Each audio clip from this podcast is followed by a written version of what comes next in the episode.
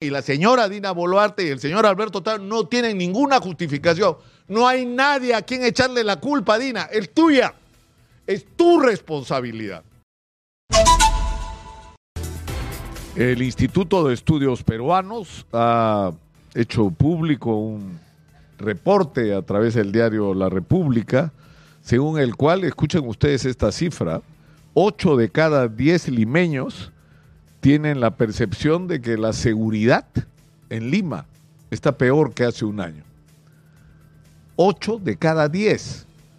Y en el interior del país eh, la percepción también es impresionante. Es decir, no hay un lugar del Perú donde la gente no sienta que las cosas están peor en términos de seguridad que hace un año, que se ha deteriorado la crisis de inseguridad y que de alguna manera esto es un reflejo de, una realidad, porque no es solo un problema de eh, percepciones de las personas, es un problema de lo que está ocurriendo cotidianamente con el agobio de los, de los delincuentes, porque tenemos no solamente eh, la amenaza del robo de celulares, y ustedes han visto las cifras que eh, ahorita llegan a los 5 mil celulares diarios robados, que no es solamente que se roban celulares, sino todo lo que eso implica. Significa arrebatos a la gente, golpes a la gente, balazos a la gente, eh, es más, gente muerta por, por, por arrancarle el celular. Es decir, es todo ese contexto que crea un clima a lo que se suma todas las fechorías que los delincuentes están haciendo. Es decir, prácticamente no hay actividad en el Perú que no esté siendo afectada en este momento por los extorsionadores, por el cobro de cupos. Es decir, ni los vendedores ambulantes, si se quieren instalar en un lugar, tienen que pagar a los lotizadores de la calle. Y si no pagan, le sueltan a los matones encima. Y les roban su mercadería. Es decir, eh, hacer mototaxi requiere ahora de pagarle cupos a las organizaciones de delincuentes. Construir tiene que incluir en sus presupuestos el pago a los extorsionadores. Y a eso se suman otros delitos y la violencia en la comisión de estos delitos. El uso de armas de fuego de manera indiscriminada, el uso de sicarios para resolver diferentes conflictos, es lo que nos termina de crear todo este clima insufrible en el que estamos. Y el gran problema es que la respuesta que tenemos por parte del gobierno, eh, es decir, ¿a quién le atribuimos la responsabilidad de esta situación? O sea, los delincuentes nos están ganando la guerra, porque esto, lo hemos dicho acá hasta el cansancio, es una guerra, aunque algunos no se han enterado. Estamos agobiados como ciudadanos, estamos perdiendo vidas todos los días, se están perdiendo recursos, le están robando a la gente, están dañando la economía porque además están creando un clima donde la percepción, por ejemplo, para un turista es que el Perú es un país peligroso y para los inversionistas que no es un país seguro. El daño es enorme. ¿Y de quién es la responsabilidad? De quien está en el gobierno, que además la tiene regalada. La tiene regalada, vive en un romance con el Congreso de la República, ¿no? Y, no son capaces de diseñar una estrategia eh, para enfrentar este principal problema que agobia a los ciudadanos según su propia percepción.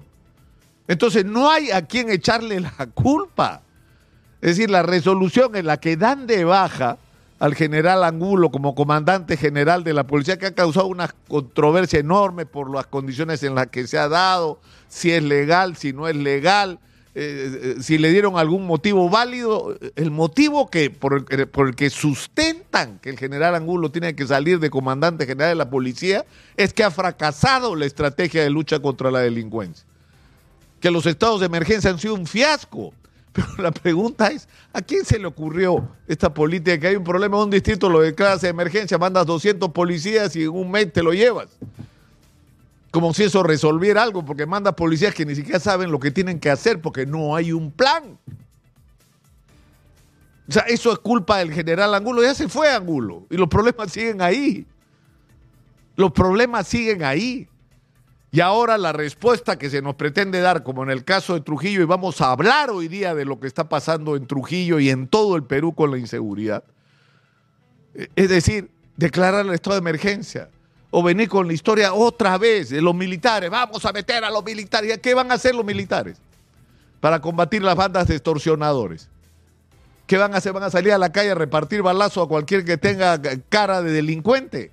Y vamos a exponer a otra vez a las Fuerzas Armadas a situaciones críticas y después echarle la culpa de las cosas que puedan pasar y de los excesos que se puedan cometer. Porque no es su función. No es función de las Fuerzas Armadas enfrentar la lucha por, contra la delincuencia. Es una tarea de la policía. Todo lo demás, y yo no sé por qué es tan difícil de entender, es complementario.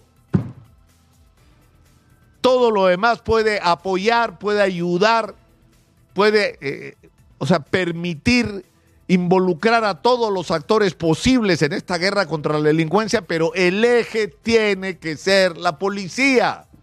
Y por ahí es por donde hay que empezar, por respetar a la policía, por darle a la policía los instrumentos que requiere desde el punto de vista legal y desde el punto de vista logístico, de equipamiento, de personal, para hacer lo que tiene que hacer que es tomar el control de las calles nuevamente, porque lo hemos perdido, porque no hay estrategias de rondas eh, policiales ni de vigilancia articulada y, organizada de manera electrónica para tener todo el tiempo el control físico de la ciudad y que no lo tengan los delincuentes y que cuando ocurra un delito los policías estén tan bien comunicados y el sistema bien, esté tan bien articulado que se puede intervenir de inmediato. Y para eso no hay que tomar como ejemplo lo que puede ocurrir en eh, Madrid, lo que ocurre en Medellín, por Dios. No es tan difícil de hacer algo tan elemental, tan elemental, y, y lo que se ha repetido hasta el cansancio, para el control de las calles y para la intervención rápida contra la delincuencia, pueden cumplir un rol vital no solo los cuerpos de serenazgo, los policías que prestan, eh, particulares que prestan servicios a las empresas, sobre todo las organizaciones de vecinos y en el campo las rondas, que ya cumplieron un papel en la lucha contra el terrorismo y ahora pueden cumplir un papel vital en la lucha contra la delincuencia. O sea, eso es lo que tenemos que enfrentar, pero todo nos lleva una vez más a lo mismo, a la policía, una policía además que hay que decirlo claramente porque hay que hablar claro sobre estas cosas. ¿Ustedes creen que en Patás el problema que tienen los mineros informales, ilegales y, artesanales, eh, que muchos los tratan como delincuentes, ellos son las víctimas, a ellos son a los que extorsionan, a ellos son a los que asaltan y ellos son los que tienen que pagar coimas. ¿A quién? A las autoridades corruptas.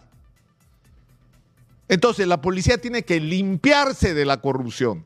Y no basta con que cada vez que un policía es descubierto cometiendo un delito para afuera, no señor. Tiene que haber una intervención drástica, porque dentro de la policía todo el mundo sabe quién es quién. Dejémonos hipocresía, todo el mundo sabe quién es quién. Y van a tener que hacer una limpieza en la policía si quieren convertirla en el instrumento que el país necesita para luchar contra la delincuencia. Pero necesitamos, por Dios, una estrategia un norte claro de dónde queremos llegar, que parta además de reconocer en qué situación estamos y qué pasos vamos a ir dando para alcanzar los objetivos, lo cual va a suponer asignación de recursos, reingeniería de las maneras como se actúa. Es decir, cambiar los criterios de relación con la sociedad y donde además cada uno tiene que asumir su responsabilidad. Existen estos organismos para eh, organizar la lucha los comités de seguridad ciudadana, que es eh, eh, del nacional que lo preside la presidenta, no se reúnen nunca y cuando se reúnen parece un té de tía, porque no tienen de qué hablar, porque no les proponen nada. Y existen a nivel regional y a nivel distrital y la pregunta es en cuántos casos funcionan y cuán eficientes están siendo, porque los alcaldes sí tienen una responsabilidad en la lucha contra la delincuencia. Es más, desde el punto de vista formal deben presidir los comités de seguridad ciudadana donde el papel fundamental, por supuesto, insisto en esto, lo debe tener la policía.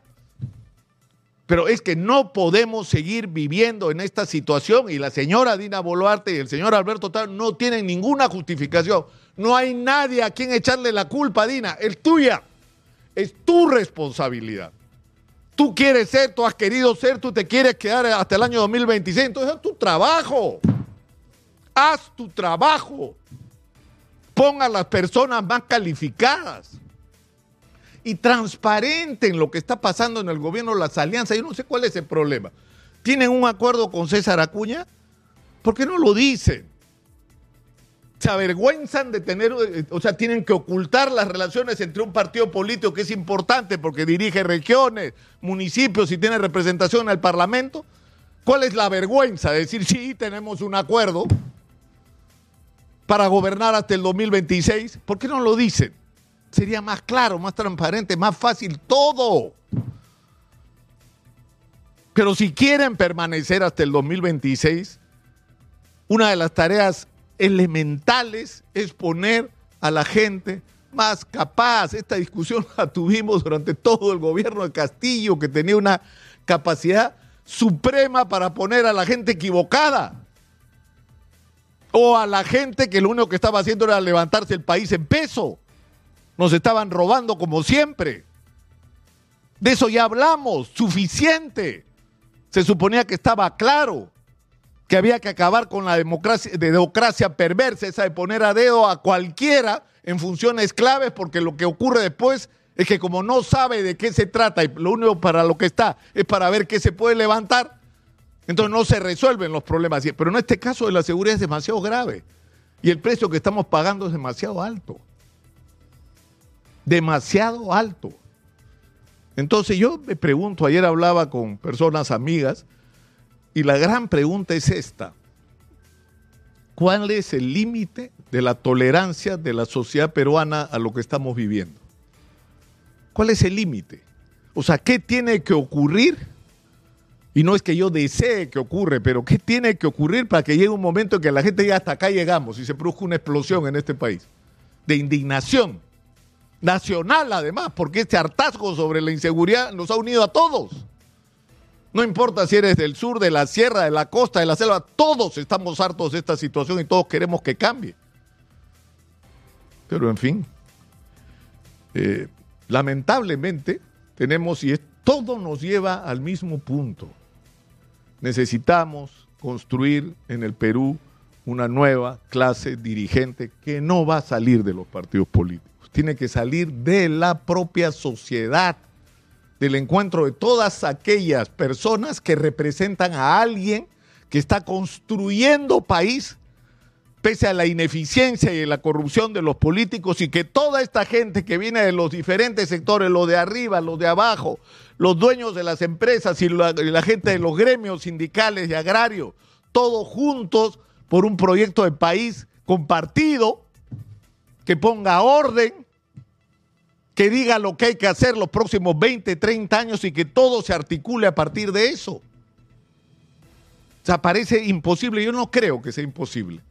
Y yo creo que la decisión de que esto ocurra depende de quienes están hoy a la cabeza de la Sociedad Nacional de Industria, de las organizaciones de emprendedores, como la gente de Gamarra, como los, la industria, pequeña industria del calzado, de la madera, de los gremios, de las cámaras de comercio, de los colegios profesionales, de las juntas de usuarios de riego, de los gremios sindicales que representan una parte del país y que como en el caso de construcción civil se ha demostrado que a la hora de pensar en el país como, como un objetivo común se pueden encontrar con los representantes de la industria de la construcción que no están involucrados en corrupción, como en el caso Capeco, donde la Federación de Trabajadores y la Cámara de los Constructores juntos están tratando de buscar un horizonte común y un país para construir juntos.